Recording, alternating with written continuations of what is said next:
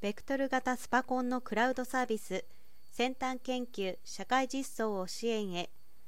第5期科学技術基本計画でそれが提唱されて以来国を挙げて超スマート社会の実現を目指しています。近年人工知能ビッグデータ IoT 技術の普及により研究者の取り扱うデータはますます大容量大規模化しています。内閣府がソサイティ5.0による未来社会を描いている中その大学においても大規模な計算に柔軟に対するための環境が求められています。NEC は東北大学サイバーサイエンスセンターからベクトル型スパコンによる大規模クラウドサービスを受注しました。その利用は最高学府初となります。東北大学では今回のサービスと全国の研究者や企業へ提供しているスパコン青葉のサービスとを組み合わせて10月から新たに運用を開始する予定です。上記大規模クラウドサービスは同社が2017年に発売し累計2万枚以上の出荷実績を誇るカードタイプのベクトル型スパコン SX オーロラ翼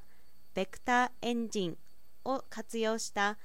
SX オーロラ翼クラウドサービス。この度は NEC 神奈川データセンター内に設置した理論演算性能2.3ペタフロップスの SX オーロラ翼を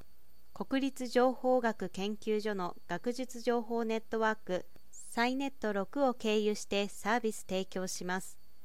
東北大学が20年10月より運用している青葉との連携によりこれまでの2倍以上の大規模な計算が実行できる環境を提供します。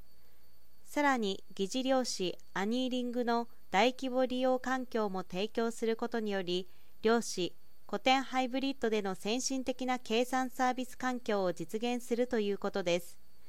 同社は SX オーロラ翼の特徴より使いやすく実行性能の高い高性能計算サービスを全国の研究者や企業へ提供していくことにより先端研究活動を支援するとともに研究成果の社会実装に貢献していく考えです。